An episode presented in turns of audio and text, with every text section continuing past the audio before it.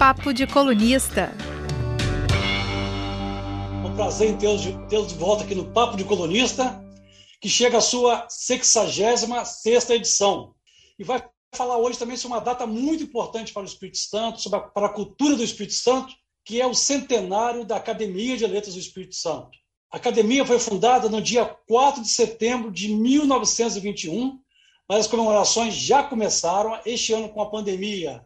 É, são comemorações ainda limitadas, né, porque não pode ter presença de muita gente, mas, na medida do possível, as coisas estão acontecendo. O nosso convidado de hoje é um dos símbolos da Academia Espírito Santo de Letras, que é o professor Francisco Aurélio. Ele é presidente de honra da academia e todo mundo tenta, mas só ele que é penta. Explicando, o professor Francisco Aurélio já foi cinco vezes presidente da Academia Espírito Santo de Letras. E hoje ele é o presidente de honra. Né? É, o professor Francisco Aurélio é, ele é um professor aposentado da UPS, é doutor em letras pela UFMG, Universidade Federal de Minas Gerais, é autor de mais de 50 livros, ele tem uma produção literária gigantesca, é cronista do jornal A Gazeta há mais de 30 anos, escreve regularmente para o nosso jornal. Né?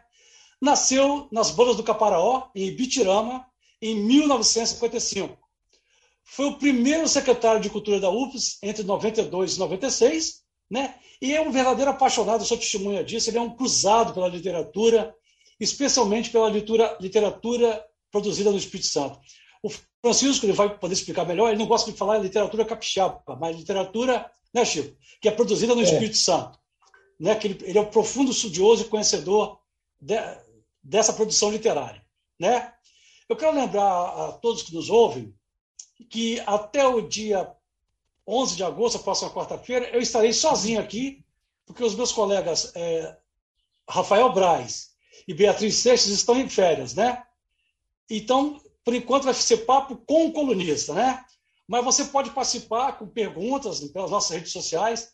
Esse programa está sendo transmitido pelo Facebook, pelo YouTube da Gazeta e depois será convertido em podcast. Você pode ouvi-lo a hora que você quiser, né? É, então, Francisco, é, muito obrigado pela sua presença, por ter aceitado o nosso convite, né? E abro para você fazer inicialmente a sua saudação e, e, e ter essa é, honra de ter você aqui no programa. Boa tarde a todos, boa tarde, João.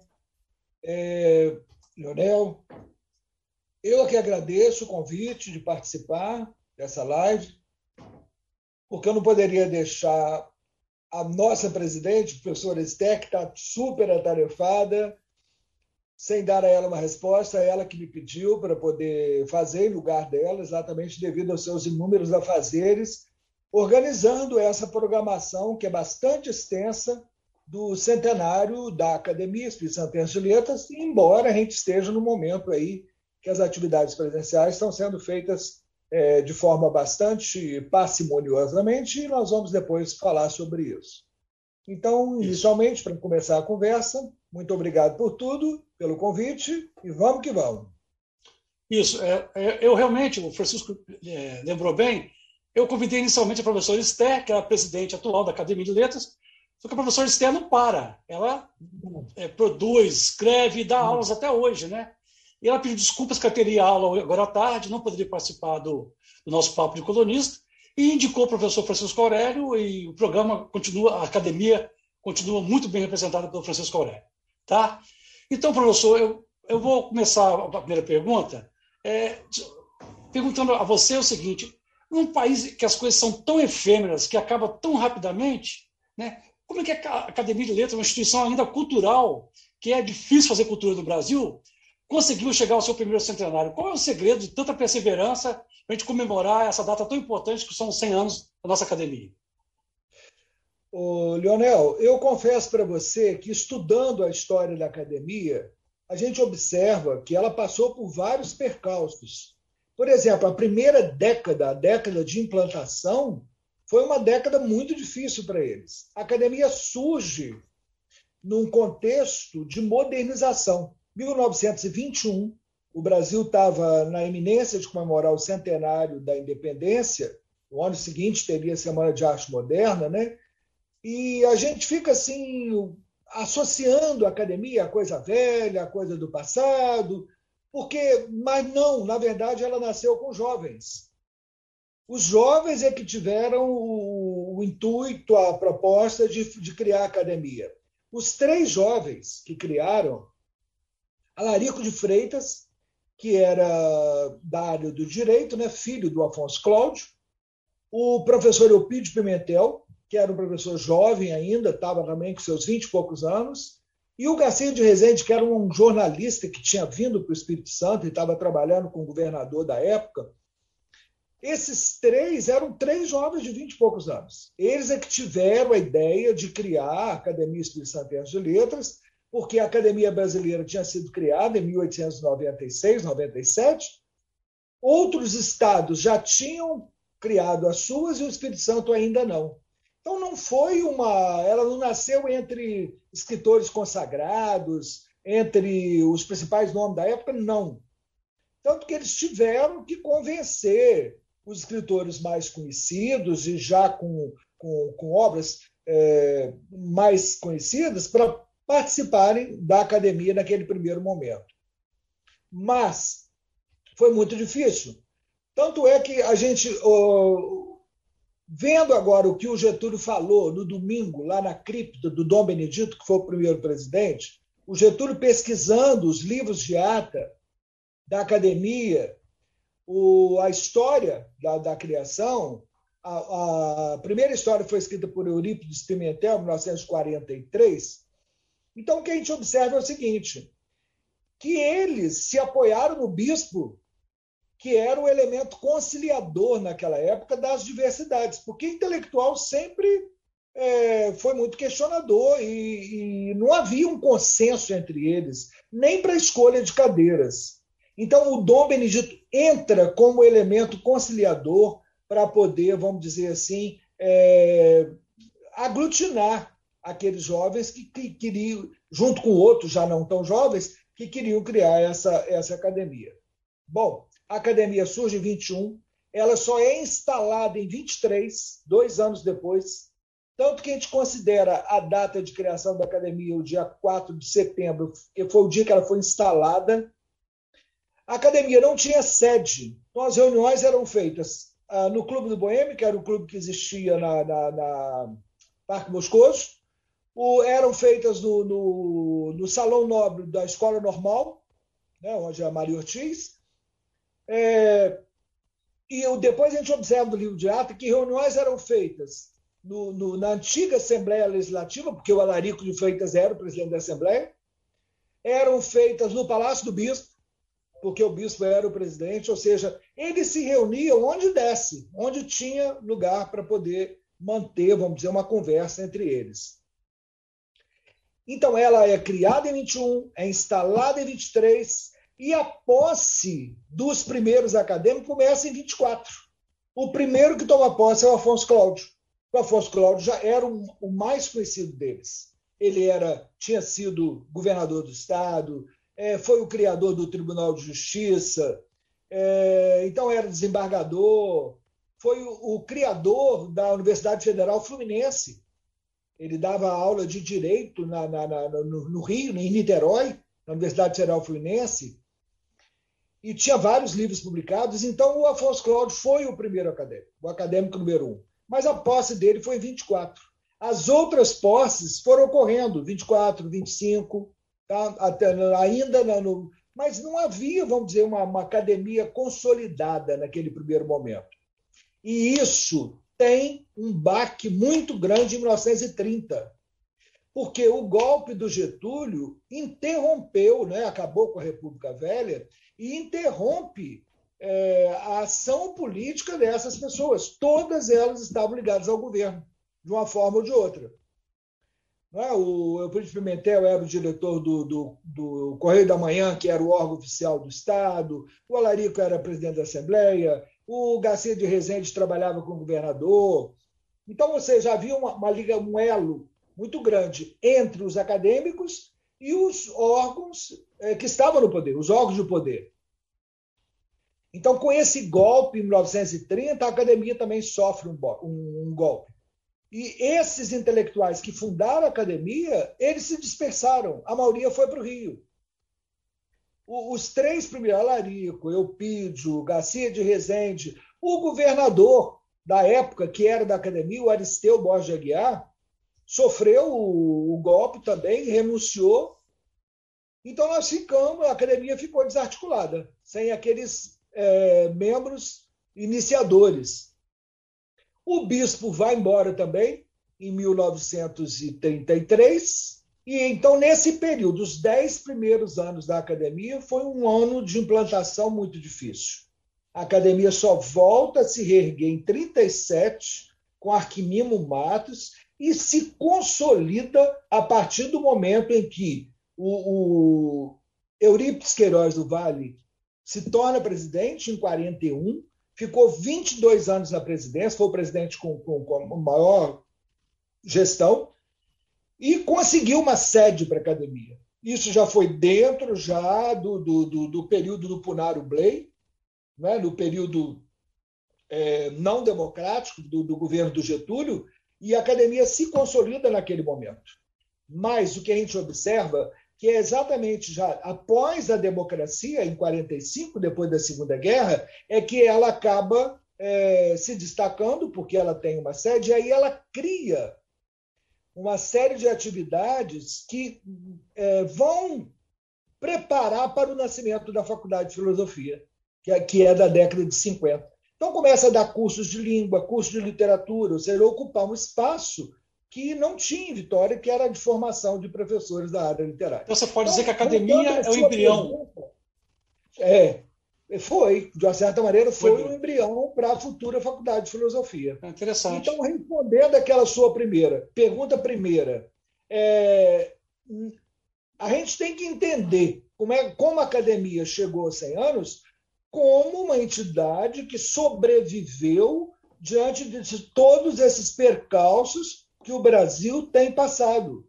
Porque ela é uma entidade cultural sem fins lucrativos mas era profundamente ligada aos governos. Por exemplo, nos últimos 30 anos agora, que é a fase é, em que eu estou na academia, eu entrei em 1993 e a partir de 98 eu me tornei presidente e desde 98 eu sou de diretoria, então eu posso falar dos últimos 30 anos. E nos últimos 30 anos, a maior parceira da academia tem sido a prefeitura de Vitória. Em um determinado momento, foi o governo do Estado.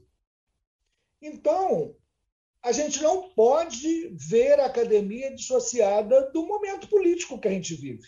Não é? Porque a cultura é isso. A cultura ela, ela, ela floresce, ela se desenvolve a partir do apoio que ela tem. Não é? A gente vê, por exemplo, hoje, sem as leis de incentivo, os produtores de cultura não, não iam poder fazer nada. O que, que adianta você ter uma orquestra ou ter um conjunto ou qualquer. Se você não é, tiver um livro, se você não tiver apoio para poder dar visibilidade a isso. Então é assim que eu entendo. Entendo a academia não como um órgão desvinculado de tudo o que acontece. Pelo contrário, ela está completamente inserida né, nas questões sociais, políticas e culturais do nosso país.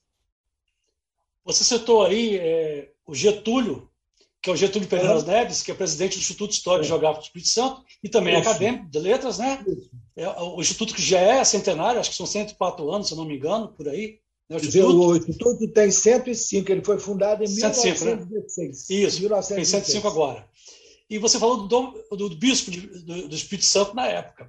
Eu queria que você falasse, Francisco, domingo teve uma cerimônia muito simbólica, muito interessante, na catedral, na visita à cripta da catedral, que é, essa visita, essa, essa missa que teve na catedral, faz, fez, está fazendo parte da, dos eventos comemorativos aos 100 anos da academia. Eu queria que você explicasse um pouquinho o que aconteceu exatamente domingo, que foi uma coisa muito interessante, e o que está previsto aí nos próximos dias, em termos de programação festiva da academia. Por favor. Olha, na verdade, nós estamos com uma vasta programação. Está ocorrendo várias lives, estão ocorrendo.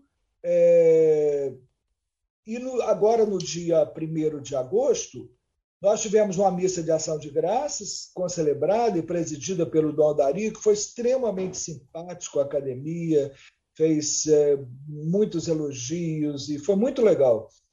Mas o nosso objetivo era começar as atividades presenciais que estão restritas desde o início da pandemia, nós não tivemos mais sessão presencial, então nós começamos com essa missa. Ela, ela foi um ato simbólico também, por isso. Ou seja, quando nós voltamos a nos reunir. Por quê? Uma homenagem ao Dom Benedito Paulo Alves de Souza, por ter sido esse elemento conciliador para que a Academia Espírita Santense de Letras existisse. Ele não era daqui, ele veio de São Paulo. Interessante que ele era um literato, porque ele também foi eleito para ser da Academia Paulista de Letras. Ele não era só um homem religioso e um líder espiritual. Ele era também um intelectual, pelo menos ele era considerado por, por seus pares, pelas pessoas que viviam aqui. Então, essa homenagem que foi feita lá na cripta, onde, ele, onde estão os seus restos mortais, foi uma forma de dizer para ele: nós estamos presentes, nós te agradecemos pelo que o senhor fez, tá? e estamos também num momento agora muito complicado. Nós estamos vivendo uma, uma, fase é, não só de, de, de crise sanitária, mas também de crise política e de rixas ideológicas. E isso se reflete na academia também, viu, Leonel? Não queira pensar que não, nós não somos coesos, nós também estamos rachados. Então, ir lá onde está o Dom Benedito foi dizer para ele: nós precisamos de nos é, manter por mais 100 ou 200 anos. É? Isso é importante para que a academia sobreviva, e para isso nós precisamos superar essas crises, porque o, o país está passando, o mundo está vivendo. Então, essa cerimônia foi o que, como hoje o, o pessoal da comunicação gosta de falar, foi o start da, da, do centenário. Mas segunda-feira nós vamos ter uma homenagem ao Adelfo Poli Monjardim, porque a biblioteca que tem o nome dele está fazendo 80 anos, e a nossa primeira reunião presencial esse ano vai ser lá, na biblioteca, Adelfo Poli Monjardim, porque tem aquela área externa onde a gente pode ficar mais né, é, menos sujeito à contaminação, uma, uma área mais, mais livre, né? E o Cacau Monjardim, que é parente dele, vai fazer uma homenagem ao Adelfo.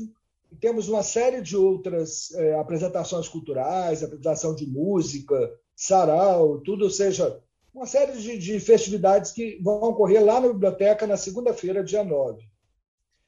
É, depois nós temos mais duas lives é, já programadas. Eu não sei de cor todas elas. Eu só sei que no dia 14 tem uma, no dia 28 tem outra, e agora o ápice da comemoração será no dia 4 de setembro, uma sessão solene que deverá ocorrer no Palácio Anchieta, e se não for possível lá, no Salão Santiago, vai ser no, no Sônia Cabral, porque vai ter apresentação de conjunto da orquestra, vai ter uma homenagem ao professor Ailton Bermudes, que fez 100 anos esse ano, então nós escolhemos como símbolo dos acadêmicos para homenagear. E, e, e o, também um fato muito interessante que está ocorrendo são os concursos. É, tivemos três concursos literários de, de poesia, de crônica e de conto, parece que já estão finalizados, já estão sendo julgados. É, mas temos um outro concurso muito interessante, que foi um concurso para os apenados. Esse concurso foi uma homenagem ao Sérgio Blanc, que o Sérgio Blanc foi o nosso acadêmico é, que faleceu durante o período da pandemia, não por causa dessa, dessa, desse, desse vírus maldito, mas por outro vírus maldito da nossa sociedade, que é a violência, né?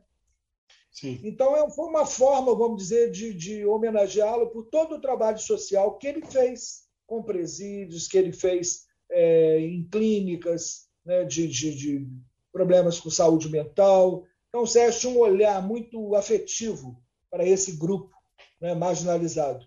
Então, esse é um concurso literário que também foi criado pela nossa presidente é, com, com esse objetivo.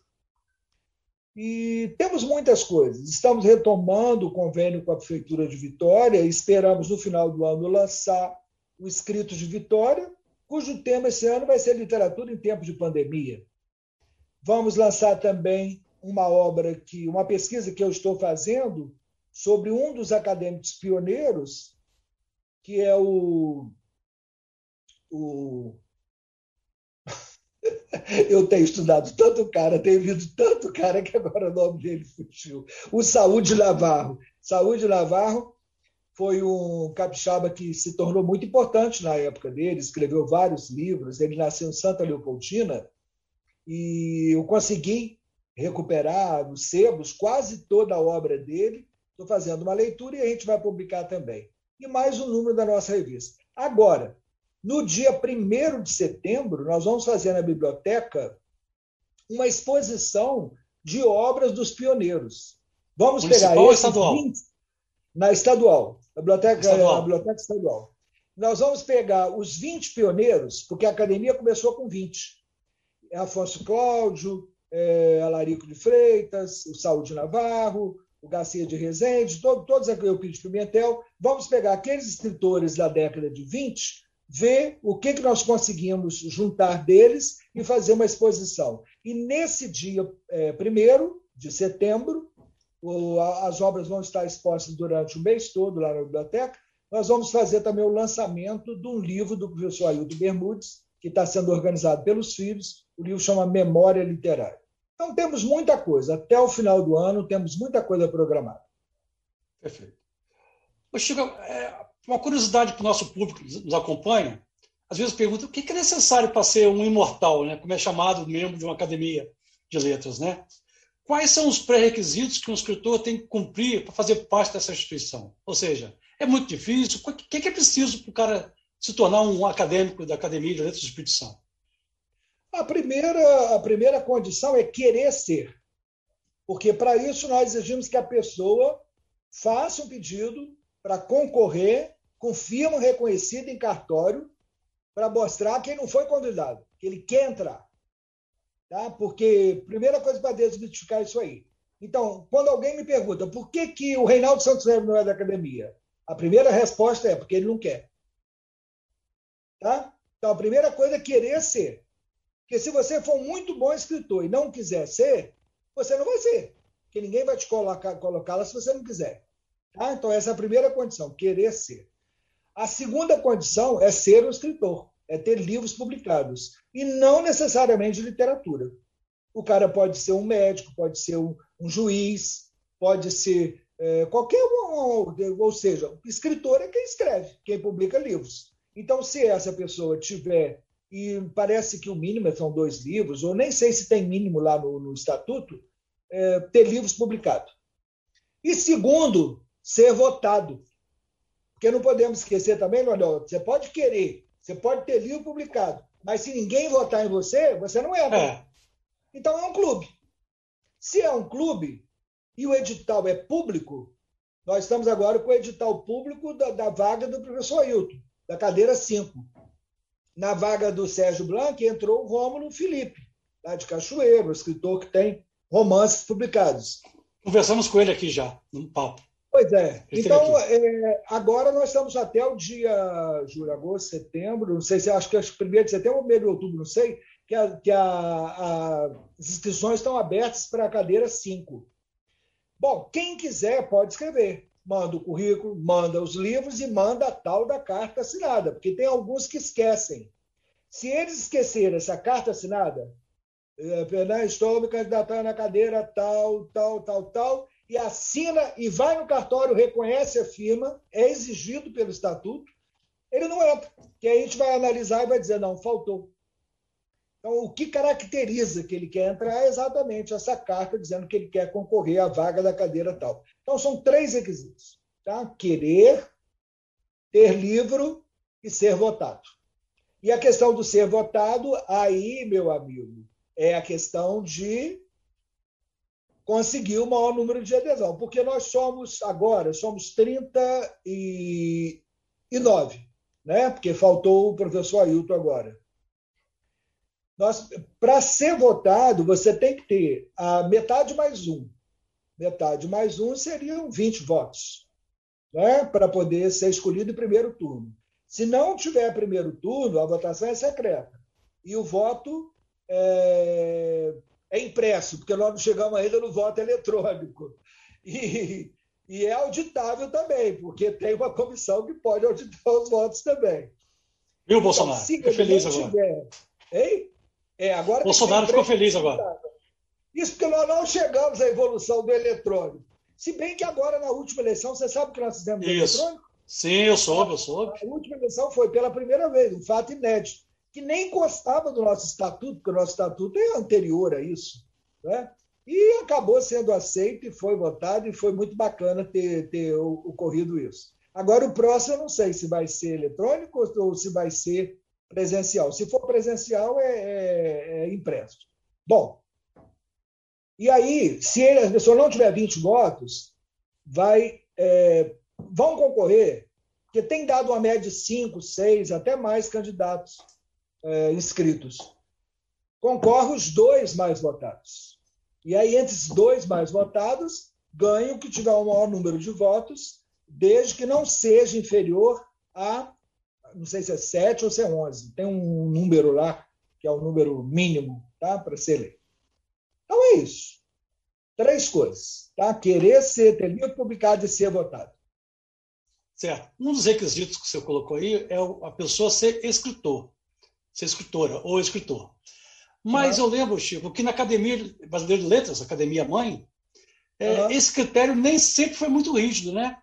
Há, inclusive, casos famosos de militares sem produção literária alguma, até um cara muito medíocre, que entrou pela questão até política, né?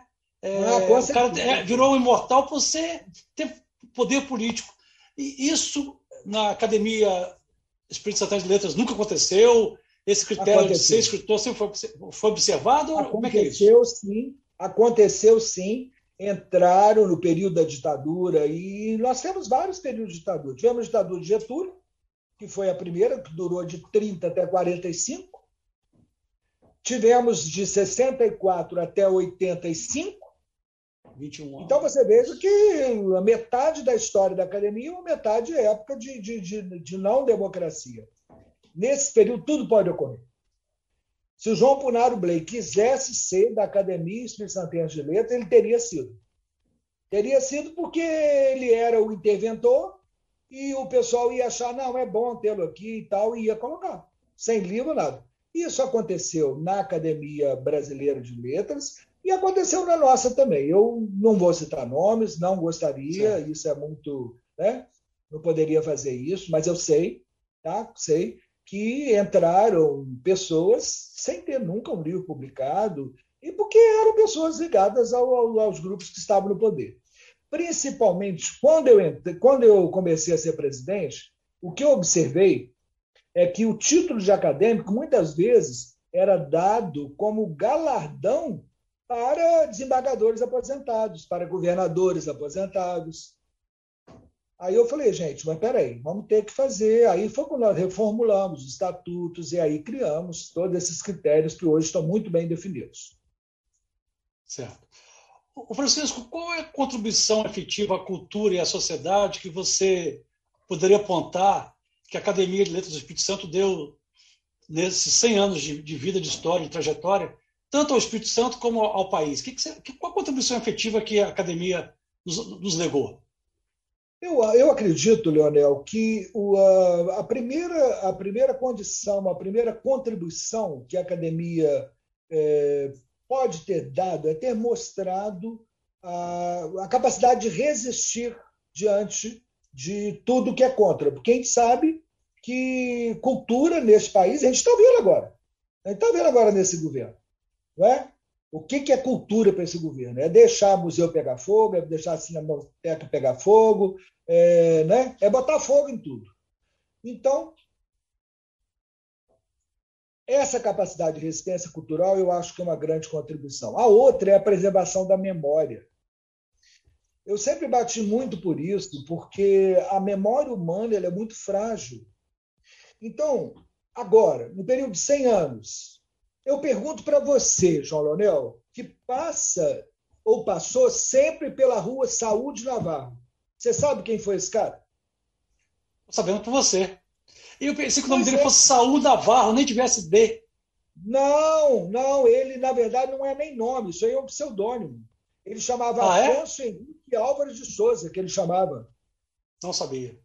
Então, eu, quando eu entrei, eu comecei a pesquisar, cara, como professor de literatura, eu queria conhecer esses escritores do passado, porque eu também não conhecia. Como se pegar lá na UFS, qualquer professor de literatura não, não, não conhece os escritores do, do, do, do passado.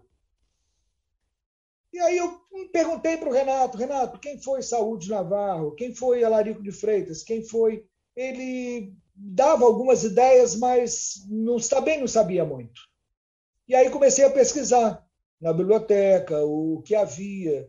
E com isso eu tenho publicado vários livros, reeditado livro dessas pessoas, como uma forma de manter viva essa memória, não só das pessoas, mas do que eles escreveram, da importância que eles tiveram. Por exemplo, Saúde Navarro foi um grande pesquisador da integração latino-americana.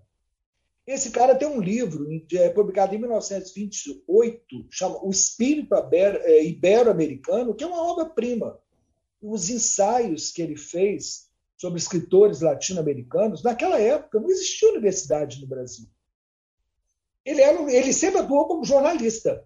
Ele nunca foi. Ele formou-se em direito, né, naquela época, ciências jurídicas sociais, pela Universidade do Rio de Janeiro, mas ele nunca atuou como advogado. Ele atuava desde cedo. Ele começou a trabalhar com um jornal muito jovem. Ele, ele passou a infância no Espírito Santo, depois era filho de um médico, o pai foi nomeado para o Rio Grande do Sul, ele foi para Passo Fundo. Então ele diz o seguinte: que o Espírito Santo foi o berço de nascimento. Mas o berço cultural dele foi o Rio Grande do Sul. Porque foi no Rio Grande do Sul onde ele estudou, onde ele se preparou, fez os preparatórios para poder cursar a universidade, que só existia no Rio. Só havia universidade no Rio e São Paulo. Eles não tinham também. Então, todas as províncias tinham que sair, o, né, o, os intelectuais, as pessoas que queriam estudar. E foi o que aconteceu com ele. Mas do que a gente observa, Leonel, é, é a, primeira, grande atuação que ele teve na imprensa. Escreveu muito em vários jornais, publicou muito em várias revistas estrangeiras. Ele era correspondente fixo de revista na Argentina, na Venezuela, no Equador, em Cuba, tá? sempre escrevendo sobre literatura brasileira e a sua relação com os latino-americanos. Então, nesse aspecto, Zé Saúl Navarro teve uma importância muito grande. Em 1925, ele toma posse na, na, na Academia Espírita de Letras e é nomeado para ser o diretor da Receita Federal. Eu não sei se ele fez concurso público ou se ele foi entrou no Ministério das Finanças da época. Não podemos esquecer que a República ainda estava naquela República Velha, aquela, aquela República, Primeira República. E ele fica desse cargo de diretor da, da Receita no Espírito Santo até 1930, quando ele é destituído. E aí ele volta para o Rio, uma fase muito difícil dele. Mas, em 33, ele é nomeado para uma comissão em Londres, pelo Ministério das Finanças. Eu acredito, é muito difícil quando a gente pesquisa você encontrar assim, os elos. Por que, que ele sai dessa fase de ostracismo e logo é nomeado por um cargo tão importante. Eu deduzo que seja a ligação com os gaúchos. Porque, como ele tinha o pai dele, morava no Rio Grande do Sul, era um médico importante, ele começou a vir intelectual no Rio Grande do Sul, e essa época foi a época que os gaúchos amarraram o cavalo obelisco. Sim. Lembra a história? Lá no Rio né? de Janeiro. Claro. No Rio de Janeiro. O Rio de Janeiro é capital. Então, eu, foi um símbolo. Eu eu acredito que nesse período que ele sai de Vitória, ele conseguiu reatar o contato com essa agora nova elite do poder, que eram os gaúchos. Tinha, tinha acabado a República do Café com Leite, e aí volta né, e começa a, a, República Nova do Getúlio, que não foi República coisa nenhuma, né, e aí ele se insere dentro desse novo grupo no poder. A fase literária dele a primeira foi a melhor. Depois desse período né, de engajamento político com Getúlio, a, a literatura dele cai muito. Mas o interessante é o seguinte: olha como é que são as coisas. Eu consegui localizar um livro dele publicado na França, em 36, nesse período que ele estava na Europa. Consegui localizar, chegou ontem, comprei pelo sebo um livro que ele publicou em Portugal, em 35. Então, ou seja, nós estamos recuperando a história desses primeiros acadêmicos e mostrar como que isso tudo está ligado à própria história do país, João. Então, é isso que eu falo com você, cara. Memória é tudo. Quem não tem conhecimento do passado, da história de um país, de uma cultura, ele acha que tudo está começando com ele. Então, ele acha que a vida começa ali. Mas o registro da memória que mostra como a vida toda é uma continuidade, é cíclica. Então, eu acredito que, além da resistência, a segunda grande contribuição é manter viva essa memória né, da cultura, da literatura, e, nesse sentido, nós atuamos em várias frentes. Por exemplo, com esse convênio com a prefeitura, que a gente faz desde 2007, nós estamos publicando os livros, você conhece muito bem, da coleção José Costa, a coleção Escritos de Vitória. Leonel, daqui a 50 anos, quem quiser ver o que foi feito, o que aconteceu em Vitória, no Espírito Santo, na época que nós estamos vivendo, vai encontrar nesses livros. Por exemplo, se você pegar os primeiros exemplares do Escrito Vitória, que falam das escadarias, dos mercados, ou seja, tudo isso é uma forma de resgatar a nossa história. Se você pegar os livros do Elmo Elto, publicados na década de 80, sobre as igrejas de Vitória, sobre os personagens da cidade, é só isso que ficou, João. Veja, por exemplo, que é, ontem, conversando com o prefeito de Vitória, eu estava dizendo, a pessoa falou assim, onde vai ser a cerimônia?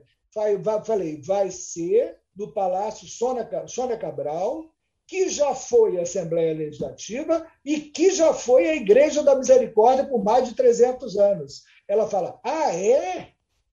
Então, quer dizer, as pessoas não conhece a nossa história, não conhece o nosso passado. A Igreja da Misericórdia foi a Assembleia Legislativa, hoje é o Palácio Sônia Cabral, mas tudo isso faz parte da história da nossa cidade. Então, acho que isso aí é o que mais importa dessas associações. Eu, às vezes, sempre critico academias que não mantêm viva essa, essa memória por escrito. Porque, por exemplo, eu acho muito legal fazer sarau, fazer eventos online, mas o que, que vai ficar disso, João? O que, que vai ficar desse mundo de nuvem que nós vivemos? Até quando essa memória vai ser preservada? Eu acho muito complicado. Então, nós ainda não temos um registro é, mais confiável do que o livro. Mesmo que ele seja. É, a maioria se perca. Mas, por exemplo, quando eu dava aula de literatura na UFES, eu sempre começava com Aristóteles eu começava com arte poética. Falei, o primeiro a definir o que é literatura foi Aristóteles, em 500 a.C. E aí a gente começava com Aristóteles. Tá vendo? É uma forma de você recuperar né, o conhecimento de 3 mil anos. Sim. E mostrar que a gente. É, eu não acredito muito em modernidades, não, sabe? Eu acho que essas modernidades. Por exemplo, isso que nós estamos fazendo agora, isso é oralidade. É, isso é claro que existem as, as, tecnologias que vão perpetuar tudo, mas de uma certa maneira é uma volta à oralidade. É? Essas Sim. lives todas que acontecem aí. Porque não existe nada mais humano do que o contato físico, Leonel. Eu me recuso a dar aula por, celular, por computador, porque pode funcionar para alguns segmentos, mas isso não funciona para criança. Entendeu? Quando ensino redação, eu ensino pegando na mão. Eu comecei a minha vida professor alfabetizando. E, e quando a gente começa a alfabetizar, você pega na mão da criança. Quando você observa que ela está fazendo a perninha do ar para a esquerda e não para a direita, aí você pega a mãozinha dela e fala, ó, faz uma bolinha, como se fosse um ovinho. E depois a perninha do pintinho nascendo. Eu usava muito a metáfora rural, porque eu sou rural, que trabalhava da, da, na, né, com, a, com crianças desse meio, Então, você tornava concreto, vamos dizer, o nascimento da letra, o nascimento da palavra, junto com o nascimento da vida. Né? Então, isso você não consegue com live, você não consegue com esse tipo de comunicação que nós estamos fazendo. Né? Mas eu não sei se eu respondi ao que você perguntou. Sim, respondeu, respondeu. Várias contribuições. Tá. O Francisco, o Espírito Santo tem uma academia exclusivamente feminina de letras. É, isso em pleno século, século XXI, tem uma academia só de mulheres. Haja vista que nada impede que elas façam, façam parte da academia geral, vamos dizer assim, e existem acadêmicas também. A presidente é uma mulher. Você não acha que isso aí é uma certa. Não é estranho nessa altura da vida brasileira, nossa democracia? Tem uma academia só de mulheres, não é uma coisa meio discriminatória por si? Não seria interessante ser só uma academia só com as mulheres fazendo parte também, como, como existe, de fato? Por que uma academia só de mulheres, Francisco? Ô, ô João, eu, sou, eu acho discriminação. Leon, você me chamando de João, mas eu sou Leonel, hein? hein Francisco? Você me chamando de João, mas não cheguei lá ainda, não. Eu sou Leonel, tá? Não é João Leonel, não? Não, eu não. Você fosse Leonel. Não, não, é uma boa ideia. Olha, rapaz, então eu acabei de te batizar agora. Eu estou te chamando de João, estou achando que você. Será que é por causa do Brizola? O Brizola era João Leonel? Não, né? Não, Leonel de Moura Brizola. Meu nome, meu nome é homenagem a ele, isso é verdade. Né? É, eu sei. Mas o meu nome é Leonel Vasconcelos, de Portugal, aqui atrás, Ximenes, uhum. espanhol do meu pai. Entendeu? É, então tá. Eu, o meu Portugal está aqui atrás também. Mas é, o, minha mãe era portuguesa. Eu não sei, talvez seja por causa do filho do Brizola, sei lá, só sei que eu arranjei um João para você aí. Tem João Goulart, né? João Goulart, sim. É. João pois Goulart. É. Eu acho que dele. a minha memória retroagiu aí. Pode João ser. Goulart e Leonel Brizola e eu juntei os Pode dois. ser, pode ser. Eu acho que pode foi ser. isso. Mas desculpa, porque a gente já não, se Não, não, não problema. Seria uma honra, seu João. Pois é, eu também acho. Eu, eu, eu acho principal, bonito, né? principal discípulo de Jesus, depois do, é era o preferido de Jesus, né? João é o, pre, é. é o preferido. João, é, João, é evangelista. é aquele que está no peito de Jesus. Não. É, coloca a cabecinha no meu ombro e chora. Né? Era o predileto. Mas não é o seguinte: você está perguntando sobre a questão da discriminação pelo fato de existir uma academia feminina.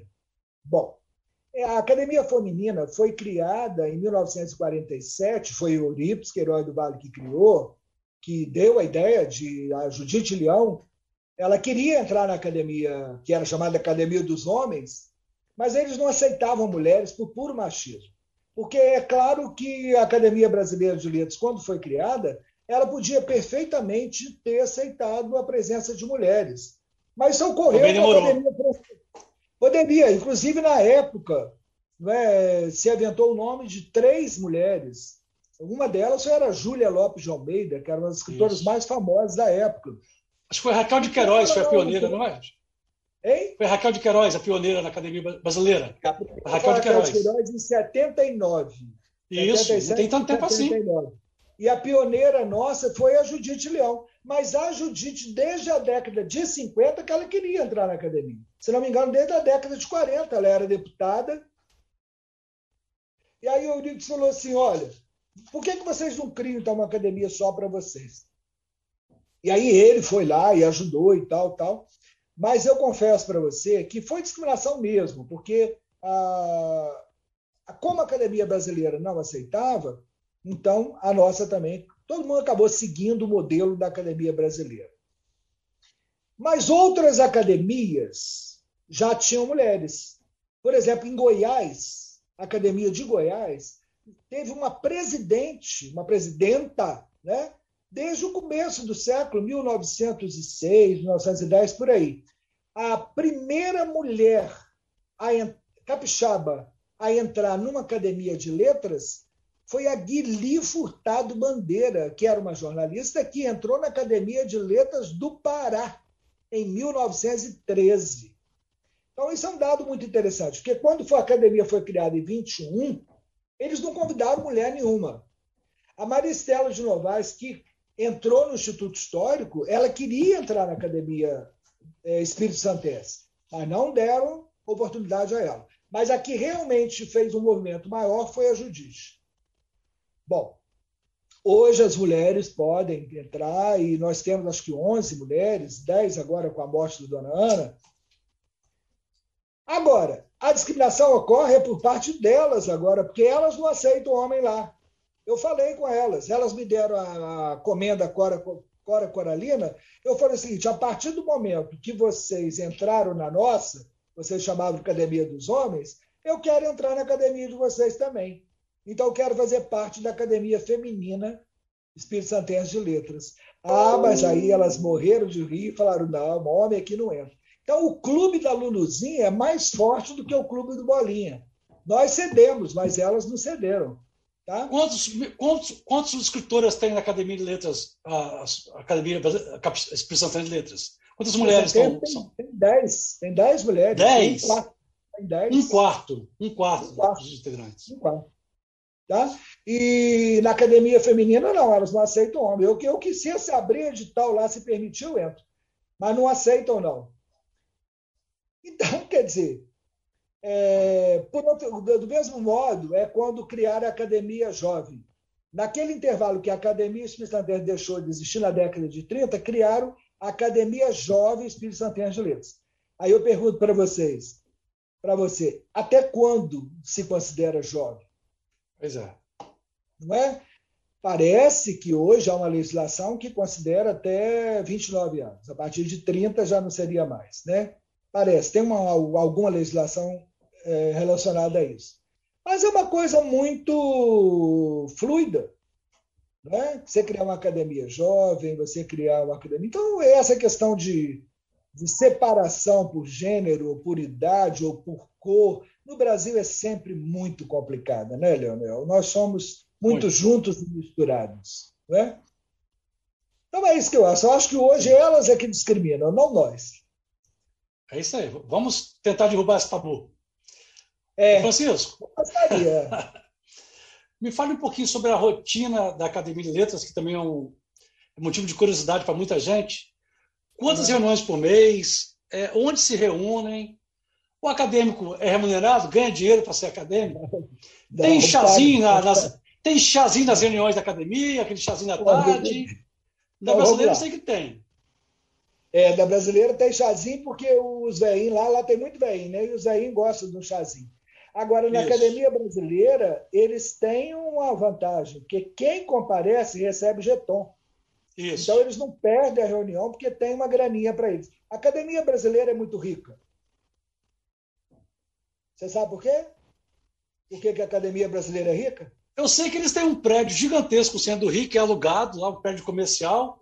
Eles, eles é, tiram muito dinheiro desse prédio alugado, sempre soube isso. Exatamente. E há anos eles, atrás, Francisco, eu me lembro que cada um, isso tem uns, uns seis anos que eu vi isso, cada um ganhava em torno de 10 mil reais naquela época por mês.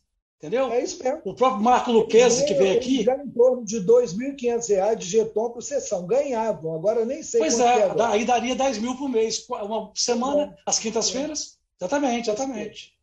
Acontece o seguinte: a Academia Brasileira de Letras ela recebeu muita herança. Acadêmicos que morriam não tinham herdeiros e deixavam imóveis para ela. Então, a maior Sim. parte hoje da, da, da, da, renda dela são esses imóveis que são alugados e vendidos, esse tipo de coisa. A aplicação financeira é uma empresa, é uma empresa. Agora, a nossa não. A única herança que nós recebemos foi a nossa casa. A nossa casa, porque a generosidade não é muito comum entre nós, não, entre nós capixabas, eu acho. Talvez a Academia Brasileira de Letras seja porque a honra de ser da academia é tão grande que muitos imortais acabam retribuindo de alguma maneira essa honraria, vamos dizer assim. Né? No nosso caso, não. O capixaba sempre foi muito modesto e muito pobre. O Espírito Santo é um estado pobre e nós somos modestos. O Carlinhos, o Carlinhos de Oliveira é que brincava com isso, dizendo que o Espírito Santo era tão modesto que até o nosso hino era assim: nossos braços são fracos, que importa? Não é?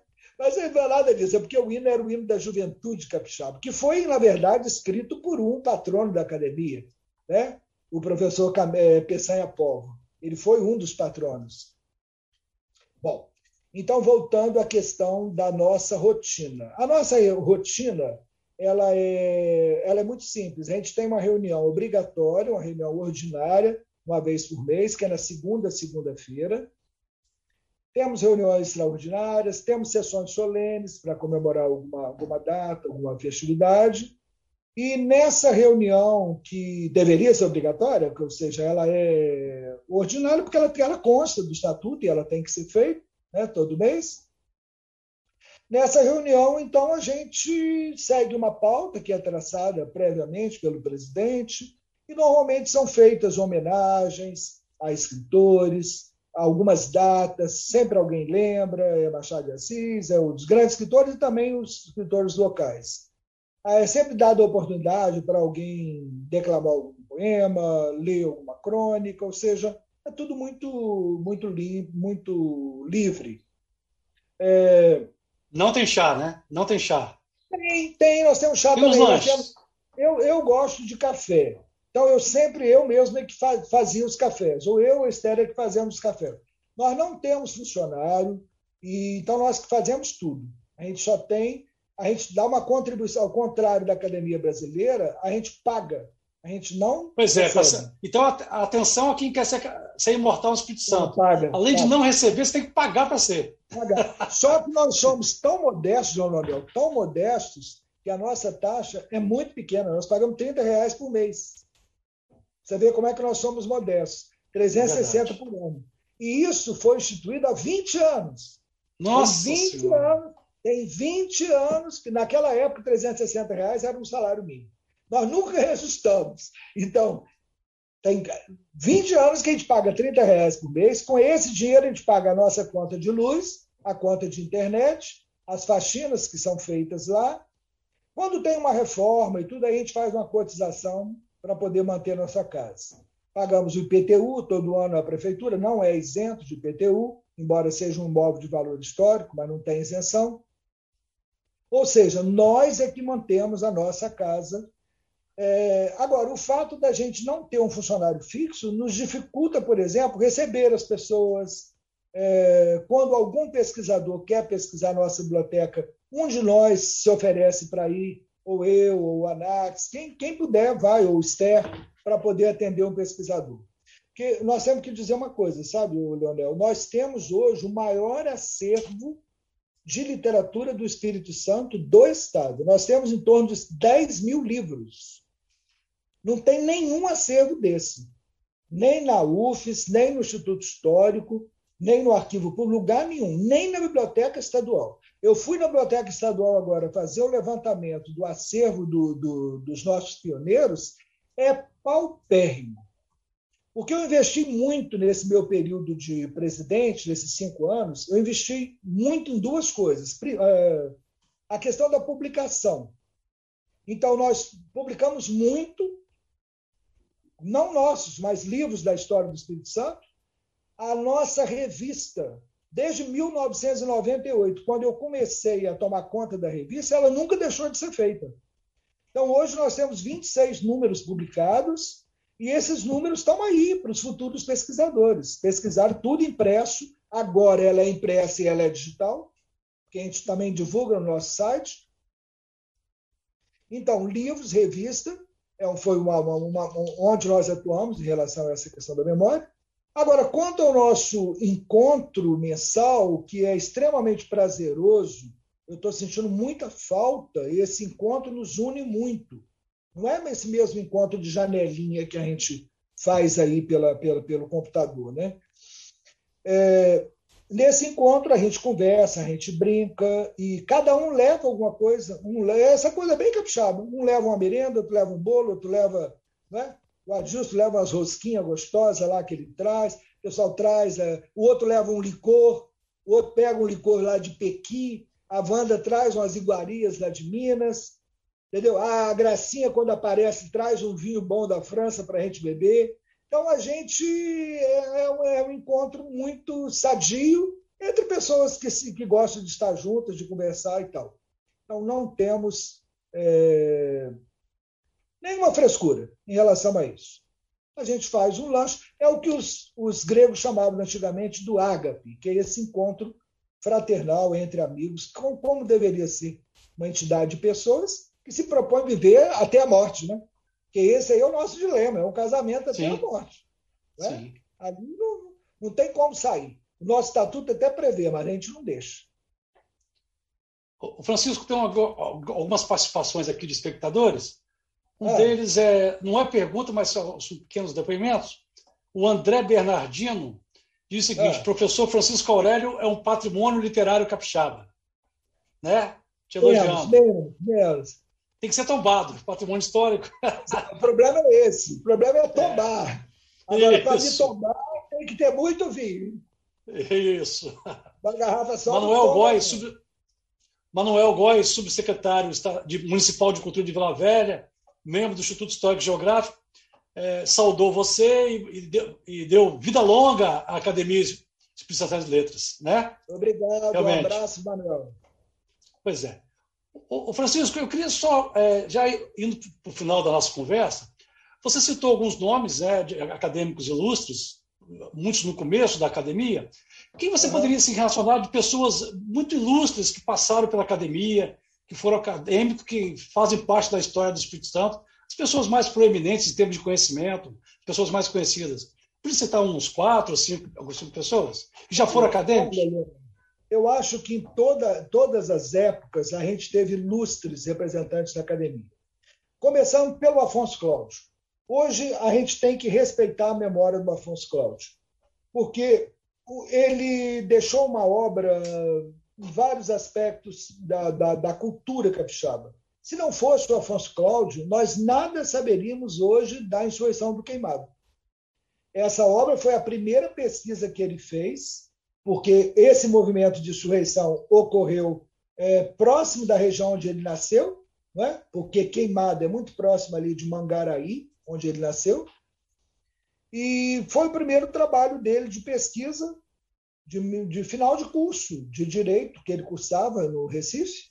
O TCC dele foi a insurreição do Queimado, porque ele pegou também os aspectos jurídicos. Ele pegou a defesa que foi feita dos escravos pelo padre João Clímaco, Padre João Clímaco, sinal, é um nome lá da praça onde se situa o prédio da academia.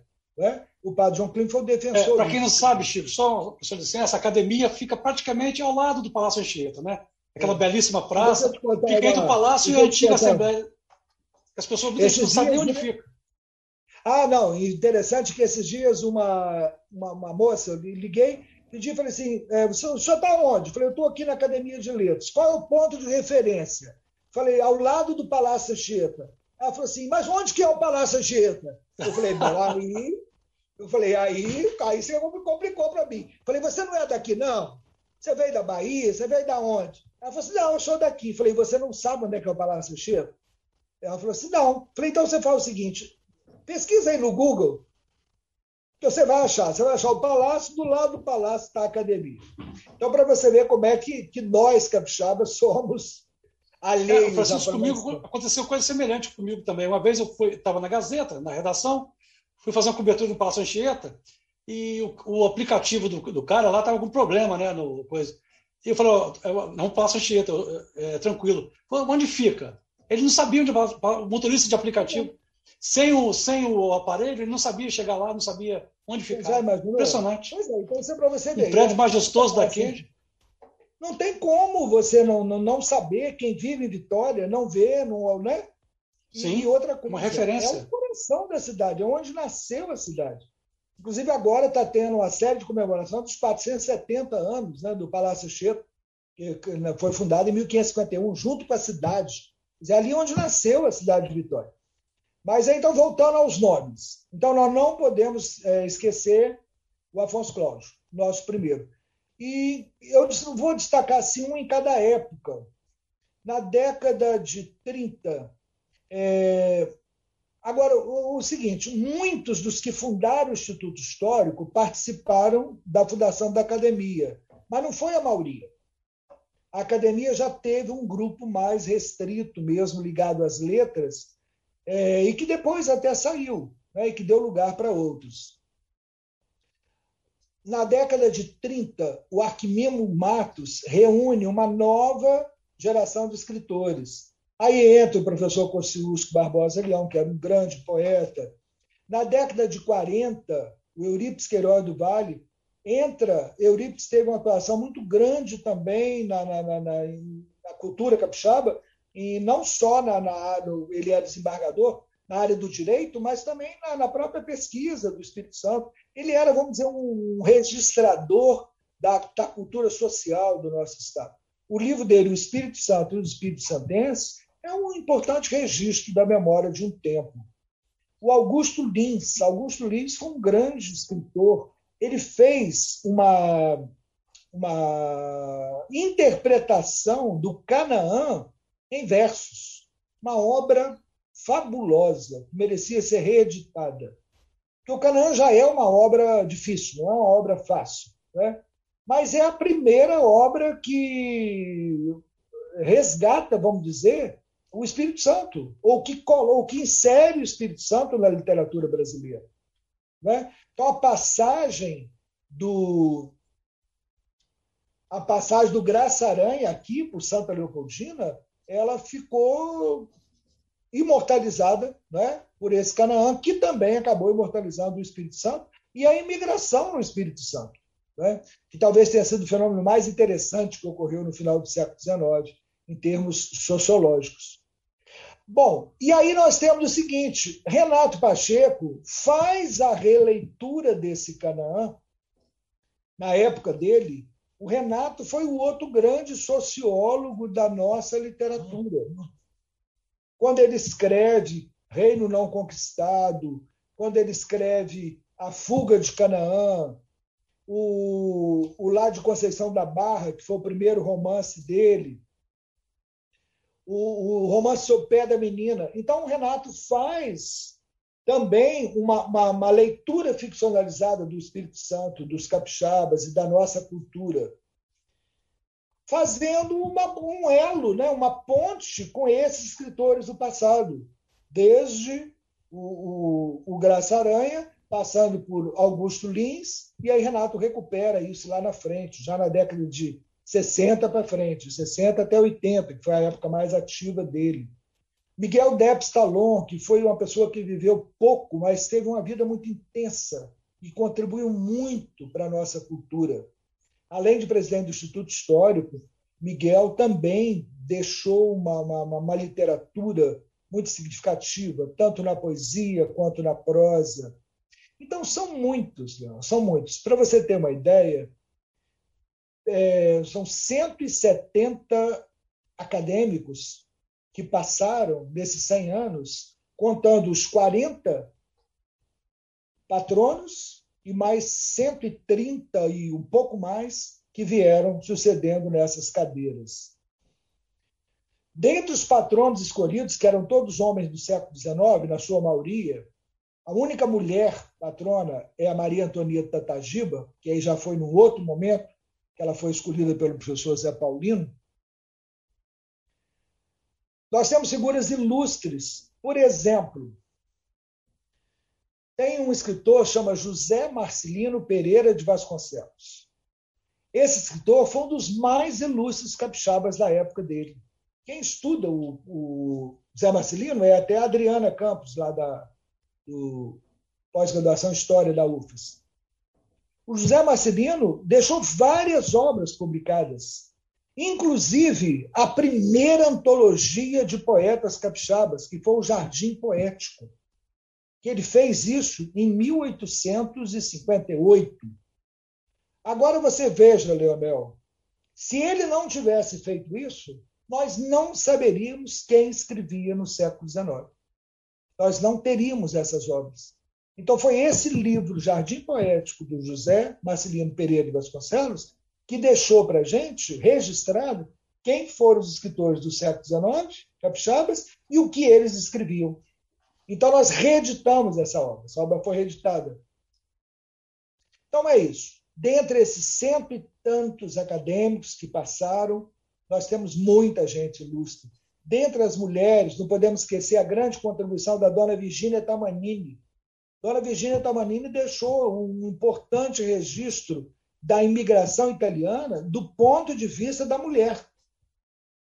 A obra Carina ela é fabulosa, porque normalmente a história da imigração é contada do ponto de vista do homem, do imigrante.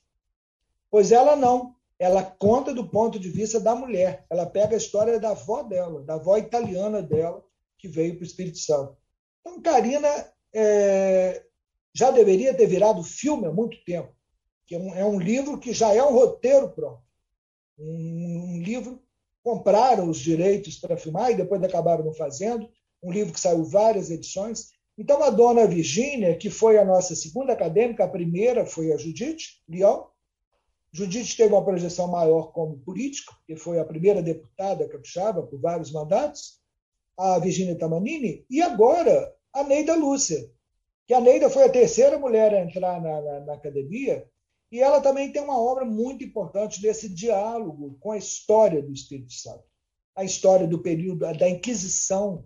Pouca gente sabe que nós também estivemos sujeitos à Inquisição, que pessoas daqui foram arrastadas a ferros para Lisboa, toda essa releitura que nós temos é, do Vasco Coutinho né, na nossa história, nós temos uma grande contribuição, tanto na prosa quanto na poesia, do teatro, é, autores de teatro.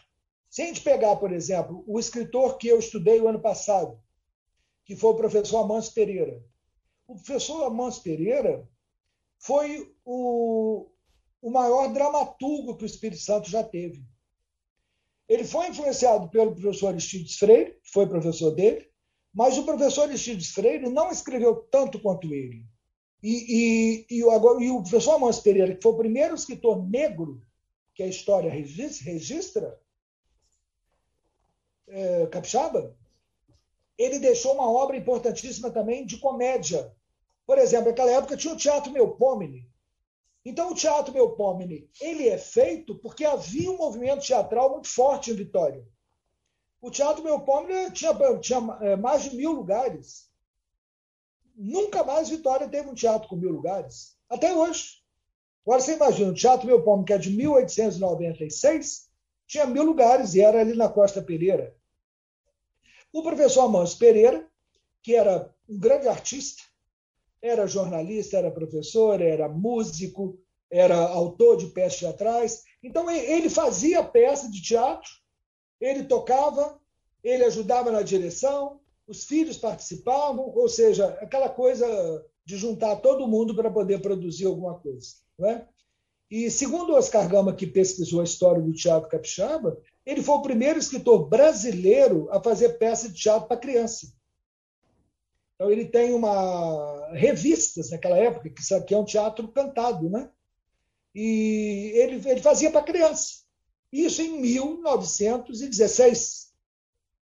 Tá? Então, ou seja, no começo do século XX ainda. Então, Amâncio Pereira, quando a academia foi. Ele morreu em 1918, e quando a academia foi criada, ele ficou como patrono da cadeira 5, e o filho dele, o Heráclito Amâncio Pereira, que era professor da, da Faculdade de Direito, foi o criador da Faculdade de Direito, entra né, como o primeiro ocupante da cadeira 5. Outro também importante foi o Carlos Xavier Paz Barreto, que também foi um dos criadores da Faculdade de Direito. Então, a UFES, ela surge, a Universidade do Espírito Santo surge em 1954, tá, no governo do Jones, Universidade Estadual. É federalizada em 1961, o último ato do presidente Juscelino, com a grande intervenção do senador Disseu Cardoso. Mas antes da UFES chegar a ser UFES, tá, nós tivemos as faculdades isoladas. E essas faculdades isoladas foram, em sua maioria, criadas por intelectuais, por professores, ligados à Academia Espírito Santo de Letras. Então, toda a história, vamos dizer, da educação superior no Espírito Santo, ela se encontra com a, a história da academia também. Tá certo. Francisco, para a gente terminar a nossa conversa, vou fazer uma pergunta e gostaria que você fosse, gentileza, um pouco mais breve, por causa do horário. E é, talvez a pergunta bem difícil de responder, mas eu vou ter que fazer. Uhum. É, a academia chegará aos 200 anos? Ao segundo centenário? Ah, o futuro eu não sei, não. Te garanto que eu não sei nada do futuro. Mas se ela chegou até o primeiro centenário, eu acredito que sim. A Academia Francesa está indo para os. Já, acho que já passou dos 300 a brasileira já está com 125. Eu acredito que vai sim, tá? Porque nós somos meio teimosos, né? Existe, não sei se é essa vaidade dessa imortalidade que não existe, mas não adianta, morre um, tem sempre outro para poder segurar o caixão. Então, vamos continuar assim. Não sei se por mais 100 anos, mas enquanto tiver. Não sei nem se o Brasil chega daqui a 100 anos, Agronel. Você tem certeza? É. Não, não tem, não, não vou estar aqui para ver. Não é? A gente não sabe se vai ser tudo queimado nos próximos 100 anos. Não sabemos, né? Do jeito que estão, estão caminhando as coisas. Mas eu acho que se o Brasil chegar, eu acho que o mundo chegar, eu acho que ela chega também. Perfeito. Gente, vamos encerrar aqui. O Francisco, eu quero te agradecer muito por essa conversa muito agradável. Literatura, a paixão comum, né? E é um, eu gostei muito da conversa, muita coisa eu aprendi aqui hoje, que eu não sabia também, né? E quero, assim, saudar o centenário da academia. É uma, é uma instituição do Estado do Espírito Santo cultural da mais, da mais alta importância nós temos que comemorar e preservar essa instituição, porque é a nossa vida, a nossa identidade, né? é a nossa cultura. E é muito bom saber que chegou, está chegando aos 100 anos e desejamos que ela tenha vida muito longa.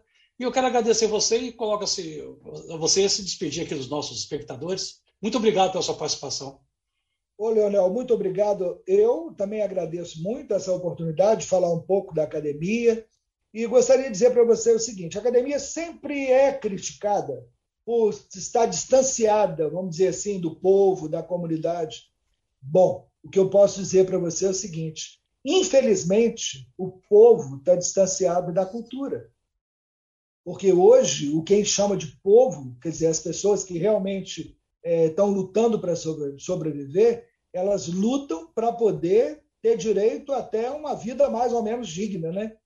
Então, o fato da academia estar distanciada é apenas um sintoma de que esse país vai muito mal em relação às desigualdades sociais. E a gente tenta amenizar isso. Uma forma de amenizar isso é com um projeto criado pelo Zé Roberto Santos Neves, que é o projeto Academia Vai Escola. Então, esse projeto que a gente fazia antes da pandemia é super legal. É quando os escritores vão às escolas conversar com as crianças, com os jovens, falar das suas obras. É, outra forma também que a gente tenta, vamos dizer, estar mais próximo, é colocando esses livros que a gente publica à disposição das bibliotecas, dos pesquisadores. Por exemplo, todos esses livros do Convênio Prefeitura de Vitória, eles são doados. E as pessoas podem pegar esses, esses livros gratuitamente lá na Biblioteca Pública Municipal, Adelfo Paulo Jardim. Ou seja, dentro das nossas limitações, a gente procura estar junto com o povo, porque é aquela história: o artista e o escritor e todos nós temos de ir onde o povo está. E nós todos somos povo. Já foi o tempo, já foi o tempo em que a academia era elitista, era um encontro de magistrados. Hoje não. Hoje nós somos pessoas comuns é, que trabalham como todo mundo para sobreviver, que sofre os mesmos problemas e a própria instabilidade de viver num país tão inseguro. Tá? Então, é isso que eu queria dizer. Ou seja, estamos juntos, como diz o pessoal. Isso aí. Estamos tá? juntos. Gente, muito obrigado. Mais abraço para vocês. Obrigado você, Francisco. Estamos à disposição. Um abraço, gente. Boa tarde. Boa semana para todos. Muito obrigado. E na próxima semana tem mais Papo de Colunista em agazeta.com.br e nas principais plataformas digitais. Trabalhos técnicos Farley Silva, edição Vanessa Escárdua e direção geral Elaine Silva. Papo de Colunista.